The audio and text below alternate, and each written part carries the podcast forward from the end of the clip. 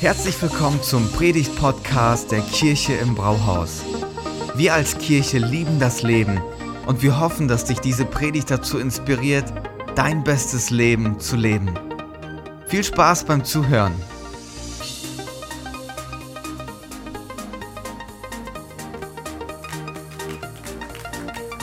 Jawohl. Ich glaube, es hätte keine bessere Überleitung geben können äh, in unser Thema heute. Das werdet ihr merken gleich warum. Ähm, wir sehen mich gerade in der Themenreihe Jesus und und schauen uns da einfach unterschiedliche Bereiche unseres Lebens an. Aber bevor ich, wir einsteigen, musste ich mich wahrscheinlich erstmal vorstellen. Ich war noch nie im zweiten Gottesdienst. Noch nie. Also wirklich noch nie. Wir haben eine Tochter, die ist zwei Jahre, danke. Das ist wie eine völlig neue Kirche für mich. Nee, äh, ich bin verheiratet, Benjamin ist mein Name, mit meiner Frau Johanna, die habt ihr hier vorne schon gesehen. Wir haben eine zweijährige Tochter und deswegen kommen wir nicht zum zweiten, sondern zum ersten. Äh, ist ein bisschen einfacher mit ihr. Ähm, genau, aber wir sind seit ja, Juli diesen Jahres, in, letzten Jahres, ähm, in der Kirche im Brauhaus, waren vorher Entwicklungshelfer, Schrägstrich Missionare in Malawi, in Südostafrika. Ich komme aber von hier, bin hier im Humboldt-Gymnasium zur Schule gegangen. Äh, meine Frau ist hier geboren, ich bin in Wolfsburg geboren, also wirklich Kinder der Region. Ähm, einer von euch, so ungefähr. Ähm, einer von uns, so. so rum, genau. Und heute geht es um Jesus und meine Arbeit. Ja, deswegen war auch diese Frage anfangs total cool. Ich weiß nicht, wie es dir geht, wenn du über deine Arbeit nachdenkst oder über deinen Traumjob auch. Vielleicht hast du deinen gerade. Ich hatte mal einen Job, der war alles andere als mein Traumjob, da wurde ich gekündigt. Und zwar äh, war ich da äh, Schüler in der 11. Klasse, wollte so ein Smartphone unbedingt haben. Ähm, damals waren Smartphones noch so ganz neu. Ja, und äh, jetzt könnt ihr rechnen, wie alt ich bin. Ähm, es war jetzt nicht das erste, es war jetzt kein Blackberry oder sowas. Es war so ein Samsung, ähm, kam aber ganz neu raus, wollte ich unbedingt haben. Und dann habe ich einen Job gesucht, der mir das ermöglicht und habe einen Schulkameraden gefragt, was es da so gibt. Und der hat mich dann an so einen Münzversand äh, geleitet, so ein Callcenter in meine. Ähm, ich hoffe, ich sage nicht schon zu viel. Äh, wo ich Leute auf einer Liste angerufen habe um ihn vers und versucht habe, denen eine Münze anzudrehen. Ja, zum Beispiel eine 2-Euro-Münze mit einer speziellen Gravierung drinne. Die hat nur 2 Euro gekostet, dachtest du, der Hammer. Also 2 Euro für 2 Euro, nur dass die schöner aussieht. Aber, wenn du nicht aufgepasst hast, hattest du ganz schnell ein Abo von über 80 Euro und so weiter an der Backe. Die Leute waren immer nicht ganz so froh, wenn ich die angerufen habe. Ich durfte die aber nur von der Liste nehmen, wenn sie mit Anwalt gedroht haben. Und ich habe nicht gut verkauft, weil ich dachte, wer kauft sowas? Warum sollte man das kaufen, wenn dir jemand anruft? Also, das ist total gefährlich, wirst du voll viel Geld los. Ähm, hab nicht gut verkauft, hab nicht genug verkauft, wurde dann nach einem Monat gekündigt, hab einen Monatslohn eingestrichen und hab mir dieses Telefon gekauft. Ähm, hab mich aber der, in der Schule ganz oft darüber beschwert, was für eine blöde, doofe Arbeit das doch ist und wie kann man nur. Und da hat mein Schulkamerad gesagt, du gehst das völlig falsch an. Wenn du das angehen würdest mit jeder Stunde, ja, du hast wieder ein bisschen mehr Geld verdient, dann würdest du es auch länger aushalten, du würdest den, den, den Zweck am Ende sehen, das Ziel und könntest die Arbeit dann auch ein bisschen, ein Stückchen ein bisschen besser machen. Ähm, und es länger aushalten.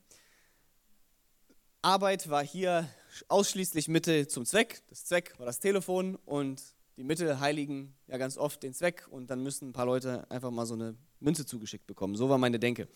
Ähm, und tatsächlich hast du es dann nur lange ausgehalten, wenn du nicht wirklich ehrlich warst und Leuten diese Münze zugeschickt hast, obwohl die nicht wollten. Und deswegen waren die manchmal richtig sauer, wenn du die nochmal angerufen hast.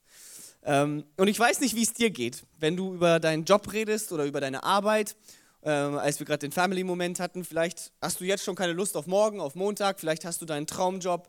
Vielleicht denkst du über Arbeit aber gar nicht groß nach. Vielleicht ist es etwas, was du einfach machst, weil man das halt macht. Das passt schon. Vielleicht ist es für dich auch einfach nur ein Sprungbrett für die nächste Station. Oder du arbeitest gerade einfach nur, weil das Geld am Ende stimmt und du es halt brauchst. Vielleicht ist das ja genau das. Mehr nicht. Oder du arbeitest gerade und kriegst gar kein Geld dafür, weil du jemanden pflegst, weil du deine Kinder erziehst, weil du Vollzeit im Ehrenamt bist, was auch immer, selbst wenn du Schüler und Student bist, tust du ja irgendetwas mit deiner Zeit. Du, du arbeitest ja an etwas, an deinem, deiner Urkunde eines Tages, für gute Noten, für eine gute Klausur und so weiter. Aber wie fühlst du dich, worüber denkst du nach, wenn du an das Wort Arbeit denkst? Und genau darüber möchten wir heute reden, was, was Jesus dazu zu sagen hat, was der Lebensstil Jesu dafür überhaupt für uns anzubieten hat.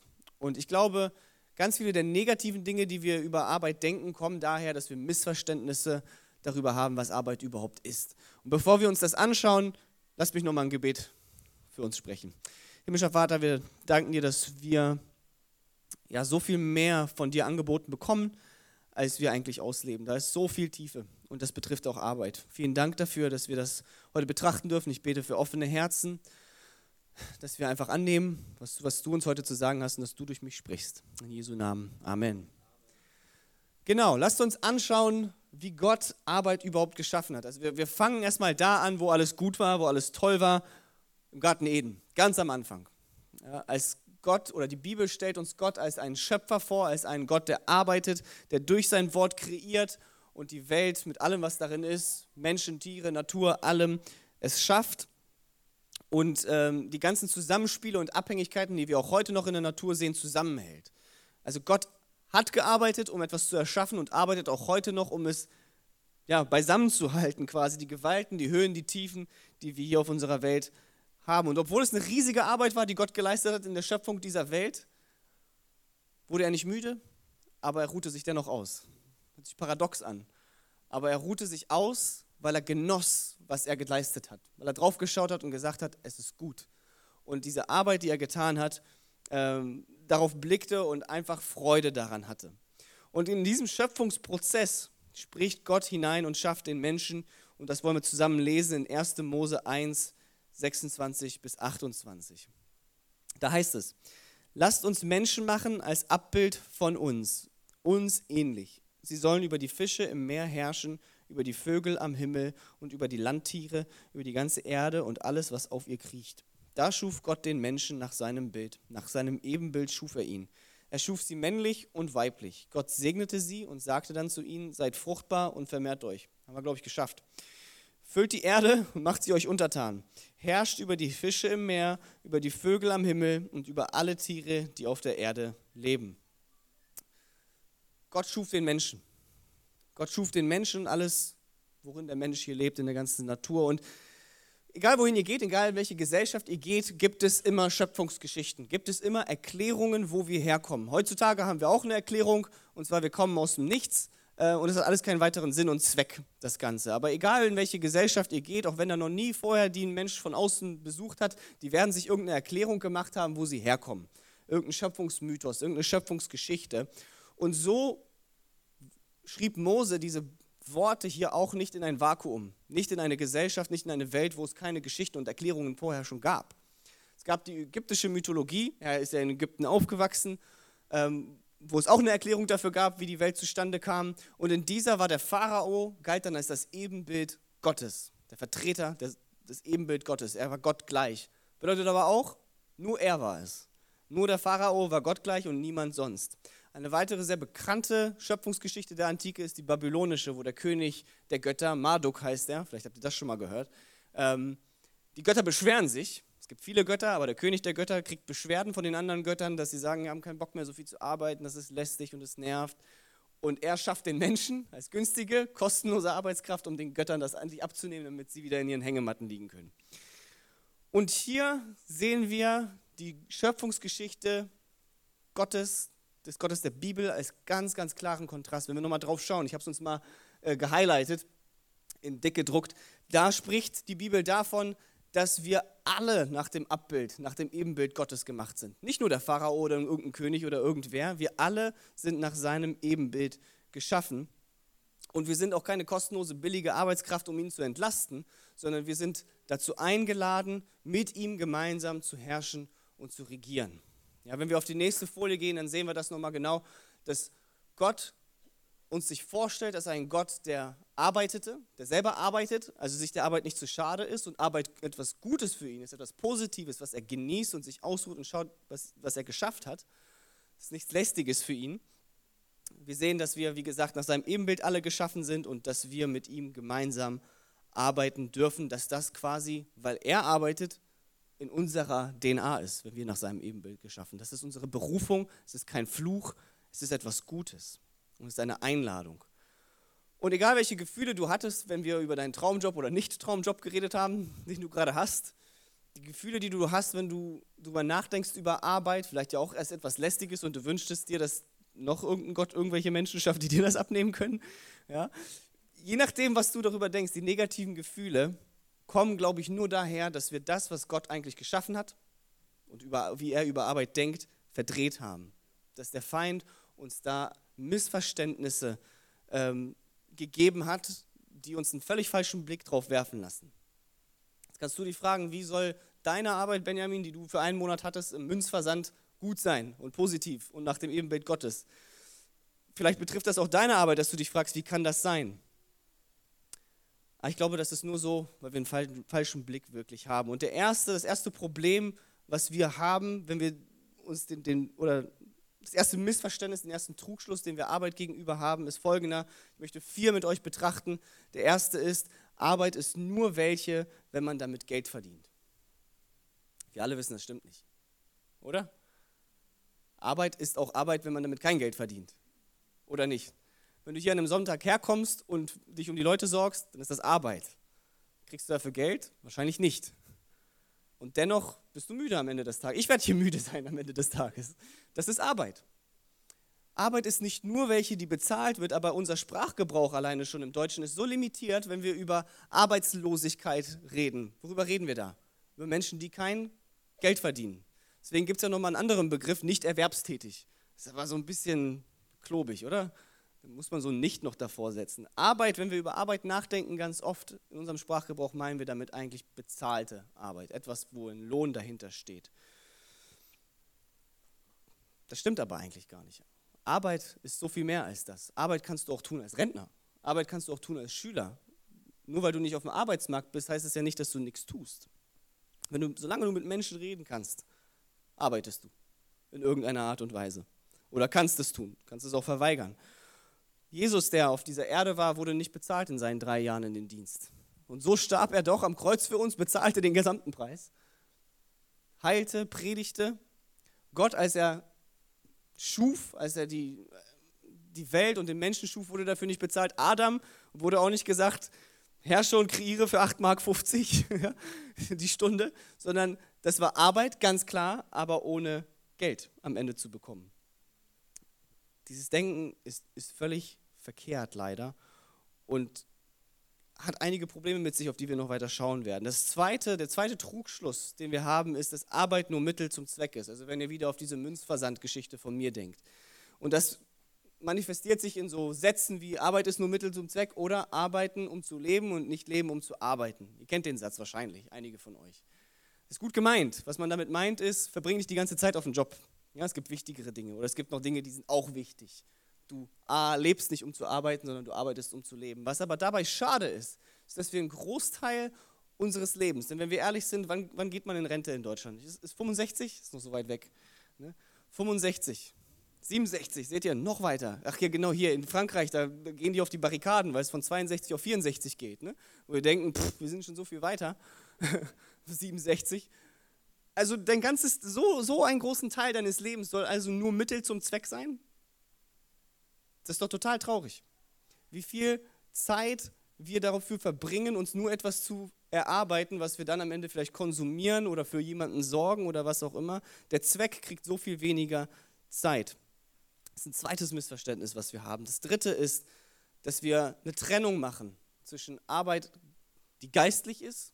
Ja, es gibt ja auch, wenn jemand Priester ist oder sowas Vollzeit, dann nennt man die Menschen ja auch Geistliche. Ja. Und so haben wir diese Trennung zwischen geistlicher bzw. christlicher Arbeit und weltlicher, nicht christlicher Arbeit. Das Missverständnis ist folgende: Arbeit ist nicht geistlich, es sei denn, du bist Pastor oder Missionar. Und ich würde behaupten, dass das ebenfalls nicht stimmt. Das würde nämlich äh, bedeuten, dass 99 Prozent derer, die hier sitzen, keine christliche Arbeit machen können oder tun, sondern nur weltliche. Und das Resultat ist, wenn wir so denken, ist, dass wir nur die, Kirche, äh, die Arbeit, die wir tatsächlich in der Kirche, vielleicht auch am Sonntag in unserem Dienst machen, als geistig sehen und alles andere, was wir tun, nämlich die meisten Stunden unseres Lebens, völlig dieser Verantwortung nehmen, in irgendeiner Art und Weise einen geistlichen Unterschied machen zu können. Oder überhaupt geistlich sein zu können, überhaupt ein Bereich sein zu können, wo Gott Einfluss haben kann, wo wir ihn erleben können, wenn wir diese Trennung vornehmen. Diese Trennung ist total problematisch. Warum, fragst du dich jetzt vielleicht, das ist ja völlig normal. Ne? Und wir, es gibt so Sätze, die wir einander fragen oder wie wir miteinander reden, die, die zeigen das ganz dolle, dass das ganz stark in unserem Denken hier im Westen verankert ist. Und ich sage euch warum. Es gibt so Sätze wie, wie geht's dir geistlich? Ne? Oder sag mir mal, wie geht's dir in deinem geistlichen Leben? Das fragt man ja so in der Kirche. Ne? Hat man über Kinder geredet, über Arbeit geredet, über Sport. Und dann willst du so eine Stufe tiefer gehen und sagst, wie geht's dir denn geistlich? Das ist total normal, total normal bei uns. Ich glaube aber, dass wenn wir Jesus diese Frage vor 2000 Jahren gestellt hätten, er keine Antwort hätte auf diese Frage. Jetzt kannst du fragen, warum? Weil es im gesamten hebräischen Alten Testament, und das war die Grundlage, auf der Jesus und seine gesamte Gesellschaft damals lebten, das Wort geistlich genau keinmal vorkommt. Nicht einmal, so wie wir es verwenden. Im Neuen Testament, wenn das Wort geistlich verwendet wird, bedeutet es so viel wie vom Heiligen Geist erfüllt. Aber diese Trennung gab es nicht. Wenn du es Jesus gefragt hättest, wie ist dein geistliches Leben, hätte er gesagt, was für ein geistliches Leben? Mein ganzes Leben ist geistlich. Hier gibt es keine Trennung. Hier gibt es keine Trennung zwischen weltlich und geistlich. Alles ist geistlich. Und ich würde auch nicht nur behaupten, sondern ich glaube, dass jeder, der mal im Ausland war oder woanders gelebt hat, der wird das unterschreiben können, dass in anderen Ländern, die eben nicht im Westen sind und nicht so ähm, erzogen wurden wie wir, es diese Trennung gar nicht gibt. Ja, wenn du nach Indien gehst, wo wir Kirchen unterstützen, ja, äh, oder in Afrika, wo wir jetzt gelebt haben, da gibt es diese Trennung nicht. Das ist völlig normal. Diese Linie ist komplett schwimmend zwischen weltlich und geistlich. Alles hat aufeinander Einfluss. Und mit diesem Trugschluss tun wir einfach den Großteil unseres Lebens als etwas ab, was mit Gott gar nichts zu tun hat und woran er auch kein Interesse hat, weil es ist nicht gemeint, wenn wir fragen, wie geht es dir geistlich. Ich will dir sagen, es ist doch, es ist doch, weil unsere Arbeit hat eine Menge damit zu tun. Es ist nämlich ganz anders sich gedacht worden von Gott von Beginn an. Der vierte Trugschluss, den wir haben, ist, dass Arbeit, wir sie als Identität, unsere Identität nehmen. Daran haben wir schon in unserer ersten Predigt, in dieser Predigtreihe drüber nachgedacht. Und alles in unserer Gesellschaft drängt uns ja eigentlich dahin, dass wir unseren Traumjob finden, der dann derjenige ist, mit dem wir uns voll identifizieren, dass du dann mit allem, was du bist, Anwalt bist mit, mit jeder Faser deines, deines Körpers oder Arzt oder was auch immer. Und wenn du da nicht angekommen bist, ja, dann hast du deine Identität so ein bisschen verfehlt. Was ist das Problem, wenn wir Arbeit als unsere Identität nehmen? Dass unsere Arbeitsstelle zum Ersten nicht von uns unser Leben lang gemacht werden kann. Du kannst nicht ewig Arzt sein. Und was schade ist, ist dann, dass du vielleicht nur zufrieden bist, während du Arzt bist, aber davor arbeitest du nur, nur darauf hin, bist es nicht. Und wenn du es dann nicht mehr bist als Rentner, oder was auch immer, oder es dir genommen wird, weil du nicht mehr kannst, weil du vielleicht einen Unfall hast oder was auch immer, ist nicht nur deine Arbeitsstelle dahin, sondern deine ganze Identität. Wenn du erfolgreich bist, ist das Problem, dass du arrogant wirst, vielleicht verblendet und deine, deine Fähigkeiten aus diesem einen Bereich aus deinem Leben auf alle anderen projizierst. Und im Endeffekt ist es total fragil, so zu leben. Total fragil, weil es kann dir genommen werden. Misserfolg ist dann nicht nur, es kommt kein Kunde in meinen Supermarkt, sondern ich bin ein Misserfolg. Ich in dem, was ich tue, bin ein Misserfolg und nicht, dass du gerade eine Pechsträhne hast oder was auch immer. Und es ist total wichtig, wie wir darüber denken, wenn wir über Identität und Arbeit denken. Ich bin ein Nachfolger Jesu, der als Unternehmensberater arbeitet, nicht andersrum. Ich bin kein Unternehmensberater, der Christ ist. Ja, das machen wir ganz oft bei Musikern, oder? Er ist ein christlicher Musiker ist ein Musiker, der Christ ist. Du kannst Musiker sein, auch ohne Christ zu sein. Du kannst auch Pastor sein, ohne Christ zu sein. Gibt es, wir alle wissen es, ich sehe die, die, die Köpfe, die, die nicken. Haben wir alles schon mitgekriegt, alles schon gehört. Nicht hier. Nicht hier. Aber was ich damit sagen will, ist, du kannst fast jede Arbeit tun, als Christ oder als Nicht-Christ. Die Arbeit, die du gerade machst, sei es Kindererziehung, was auch immer, du kannst da Gott komplett rauslassen. Oder du kannst ihn komplett reinnehmen. Das gilt auch für Missionare. Die machen so viel teilweise aus eigener Kraft und heizen sich komplett. Weil sie es für sich selbst machen oder aus eigener Kraft oder Gott da einfach nicht reinlassen. Ich weiß es nicht. Du kannst alles mit oder ohne ihm machen. Und Arbeit als Identität ist einfach total gefährlich.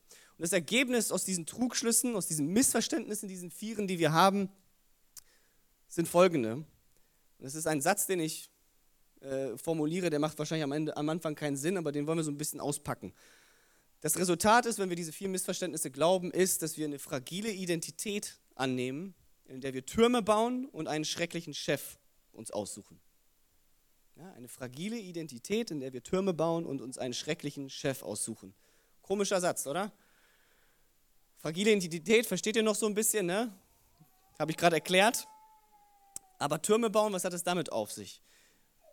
Kurz nachdem Gott die Menschen schuf und die Sünde dann aber leider auch in die Welt kam, hat Gott den Menschen gesagt, sie sollen sich auf der ganzen Erde ausbreiten. Stattdessen haben sie sich zusammengefunden und wollten einen Turm zu Babel bauen. Wir kennen die Geschichte.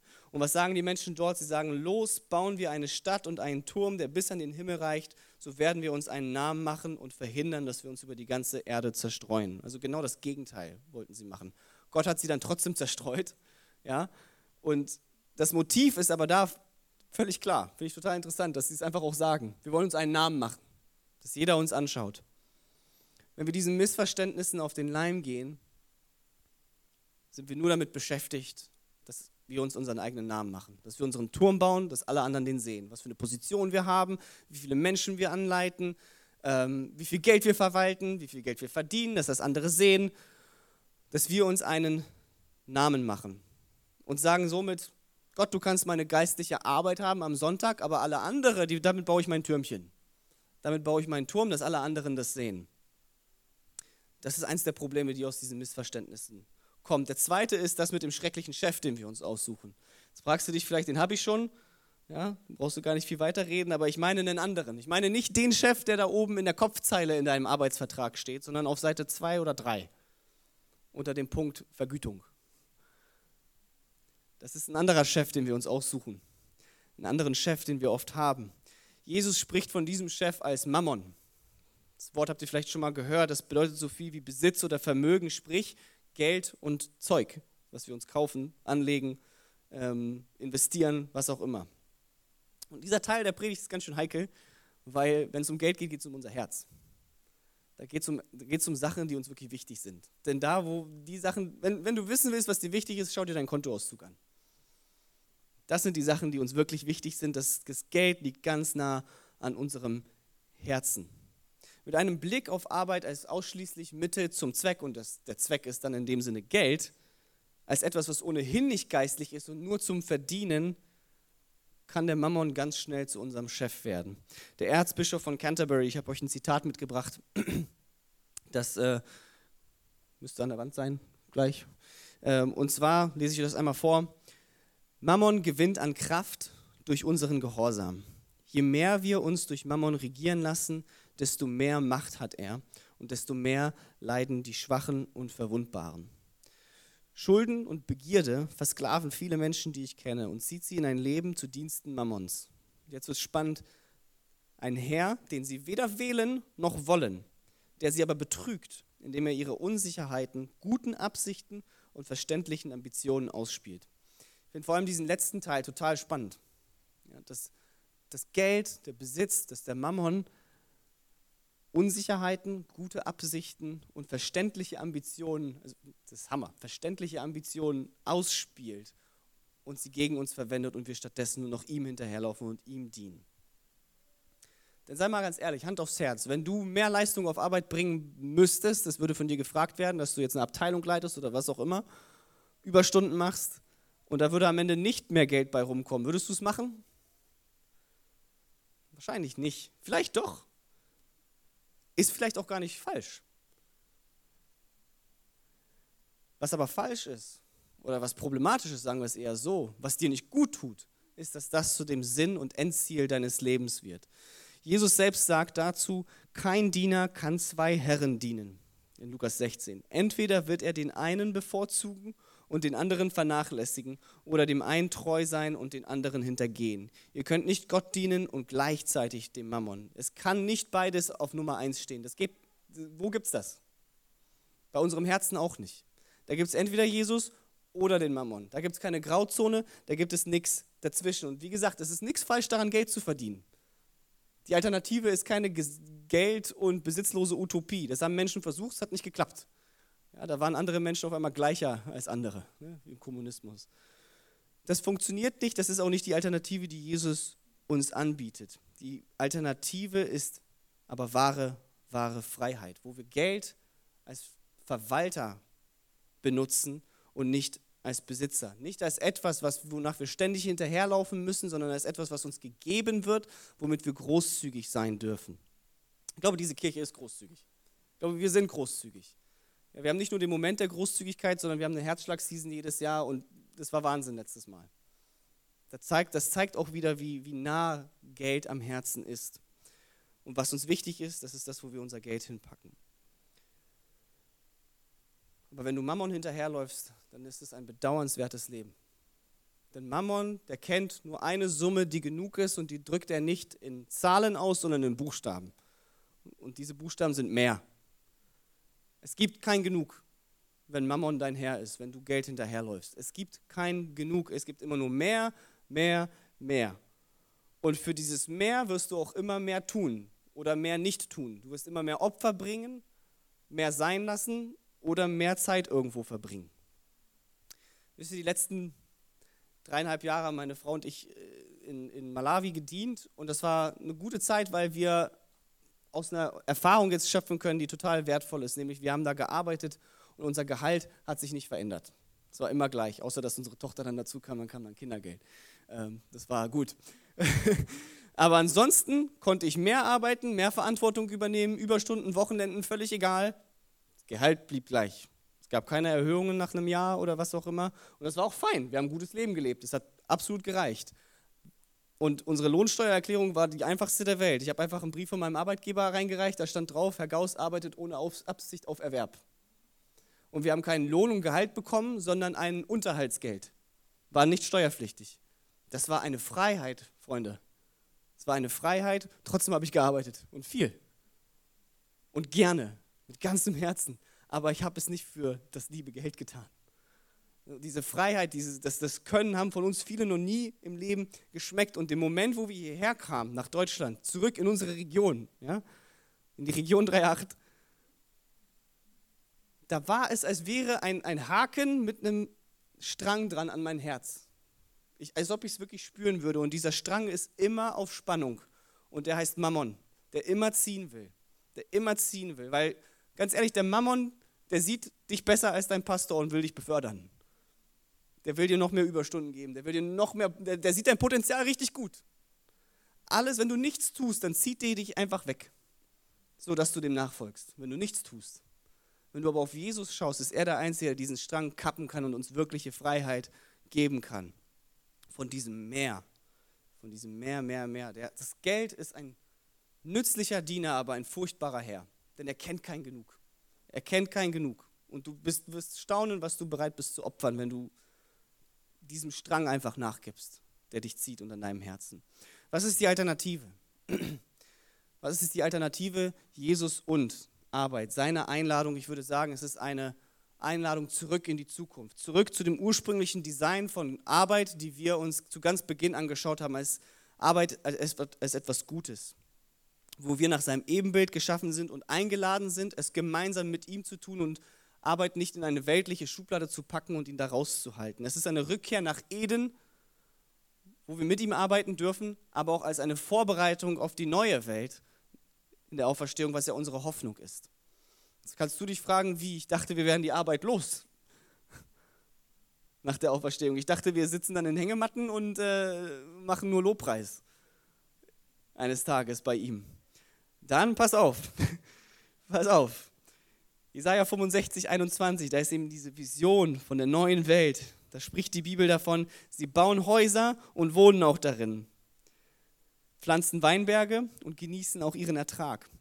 Sie bauen nicht, damit ein anderer in ihrem Haus wohnt. Sie pflanzen nicht, damit ein anderer die Früchte genießt. Meine Auserwählten sollen die Frucht ihrer Arbeit genießen. Ihre Arbeit wird nicht mehr vergeblich sein. Zu sprechen der Bibel ist nicht eine Erlösung von Arbeit, weil es ist noch nie ein Fluch gewesen, sondern dass die Arbeit wiederhergestellt wird zu dem, wie sie von Anfang an gedacht war, als ein Segen, als etwas, wo du Frucht genießen kannst, dich ausruhen kannst und schauen kannst, Hammer.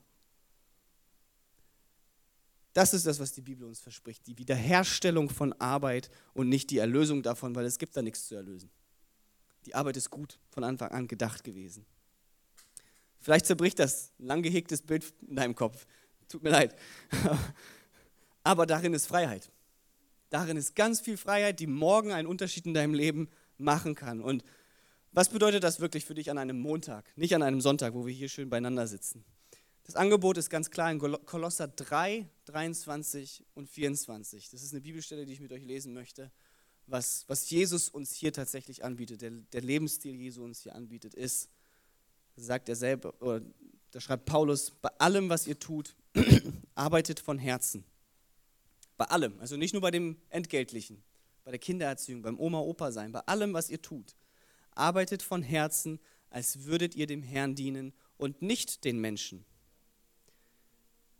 Das bedeutet auch, dass du deine Arbeit gut machst, wenn du sie für deinen Herrn tust. Dann machst du einen guten Kaffee für deinen Kunden und nicht einfach irgendwas. Ihr wisst ja, dass ihr vom Herrn mit dem himmlischen Erbe belohnt werdet. Da ist ein Lohn hinter. Ihr dient doch Christus dem Herrn. Er sagt zweimal, wir dienen Christus dem Herrn. Und das macht einen Riesenunterschied. Das macht für morgen einen Riesenunterschied. Du musst nicht länger deine Türme bauen, musst nicht länger alles mit deiner Arbeit, mit dir selber identifizieren und du musst nicht mehr länger diesem Mammon hinterherlaufen, der einfach so gnadenlos ist, der dich nie in Ruhe lässt, wo du nie zufrieden wirst. Du musst nicht länger etwas erarbeiten. Was bedeutet das für morgen ganz konkret? Wenn du Bäcker bist, dann back das beste Brot. Für mich bedeutet das, richtig gute PowerPoints zu machen. Nett zu sein. Wenn du Pilot bist, dann lande das Flugzeug. Sanft, möglichst sanft. Wenn du Musiker bist, dann spiel die schönsten Lieder. Wenn du Autos baust, dann bau gute Autos. Dann sei ein guter Kollege. Dann nimm dein Christsein dorthin mit, denn du bist am Band, im Werk als Christ. Und nicht andersherum. Für mich gibt es ganz viel Frieden, wenn ich drüber nachdenke, aus Jeremia 29, wo die Israeliten im Exil waren, zum ersten, also fernab von ihrer Heimat, da gar nicht sein wollten. Und dann spricht der Prophet zu ihnen, stattdessen, wo sie eigentlich nur weg wollten, spricht er zu ihnen: Bemüht euch um das Wohl der Stadt. Bemüht euch um das Wohl von Gifhorn und Wesendorf und Wolfsburg und was auch immer und betet für diese Städte, betet für sie zu Yahweh. Denn wenn es ihr gut geht, der Stadt, geht es auch euch gut. Damit dienen wir dieser Stadt und damit nehmen wir Gott absolut mit da rein. Und darin ist Freiheit, indem wir ihm dienen. Darin ist Freiheit in der Schule, in der Uni, überall. Das bedeutet aber vielleicht auch, dass du Veränderungen in deinem Leben machen musst. Vielleicht kannst du dann Gott einfach nicht mehr so gut dienen, indem du Menschen Autos verkaufst, die sie sich nicht leisten können, wo du es weißt. Oder Kredite, die sie sich nicht leisten können. Oder du kannst nicht mehr überall mitreden. Oder du kannst deine Kinder nicht mehr einfach irgendwie erziehen. Das verändert eine Menge. Das vielleicht bedeutet das aber auch, dass dir klar wird, jetzt wo du weißt, dass Arbeit nicht nur für Lohn ist, sondern auch zu Hause getan werden kann, dass du nicht deine besten Stunden und alle deine besten Stunden im Büro verbringen kannst und deine Arbeit als Vater, Sohn, Tochter, Oma, Opa, was auch immer, einfach beiseite schiebst und vernachlässigt. Das hat ganz viel mit Priorität auch zu tun. Und wir dürfen hier aber nicht mit einem schlechten Gewissen rausgehen. Denn das Angebot ist nach wie vor Freiheit. Das Angebot ist nach wie vor Freiheit und diese Freiheit ist nur möglich wegen des Kreuzes, weil Jesus für uns gestorben ist. Weil er dieses Hamsterrad, in dem wir uns manchmal befinden, eigentlich schon lange zerbrochen hat und wir da nur immer wieder reinkriechen. Wir da immer wieder nur reinkriechen und diesem Strang, der an unseren Herzen zieht, mit Mammon und dieser Sklaverei, dieser Tyrannei des Meers immer wieder nachgeben. Die Freiheit ist schon lange da. Und Jesus arbeitet auch heute noch. Der liegt da nicht einfach irgendwo und wartet, bis wir irgendwann zu ihm kommen. Er arbeitet heute noch in deinem Herzen, deswegen beten wir ja hier. Weil er immer noch arbeitet und arbeitet ist, was gut ist und wir dürfen mit ihm gemeinsam an dieser Welt arbeiten, gemeinsam etwas Gutes erschaffen und dieser Welt dienen. Das ist für uns heute die Einladung. Ich darf euch bitten, aufzustehen und wenn du magst, darfst du deine, deine Hände ausstrecken und symbolisch einfach all das, womit du dir deinen, deinen Tag verbringst, all die Arbeit, die du leistest, sei es für Geld oder nicht, einfach Gott gibst und ihn darin einlädst. Denn er ist ja ohnehin schon da. Wir, wir, wir machen nur die Tür zu. Dass du dieses Gebet ebenso für dich annimmst. Himmlischer Vater, wir danken dir dafür, dass du boah, uns nicht geschaffen hast, damit wir dir Arbeit abnehmen. Dass du uns nicht geschaffen hast, dass wir hier uns einfach nur abmühen und keine Freude haben, sondern dass du in uns dein Ebenbild gelegt hast, dass wir an etwas Gutem mit dir arbeiten dürfen. Und Herr, so legen wir alles vor dich hin. Jeden Morgen, jeden Abend, die Stunden, die wir auf der Arbeitsstelle verbringen, die wir unsere Kinder erziehen, wie wir zur Schule gehen, zur Uni gehen oder was auch immer wir tun, wir legen es vor dich hin und sagen, sei du dabei, nimm es. Jesus, arbeite du durch uns da, wo wir sind. In Jesu Namen. Amen. Vielen Dank fürs Zuhören. Wenn du eine Frage hast, kannst du uns gerne eine E-Mail an info at kirche-im-brauhaus.de schreiben. Wir geben unser Bestes, um deine Fragen zu beantworten. Bis zum nächsten Mal beim Predigt-Podcast der Kirche im Brauhaus.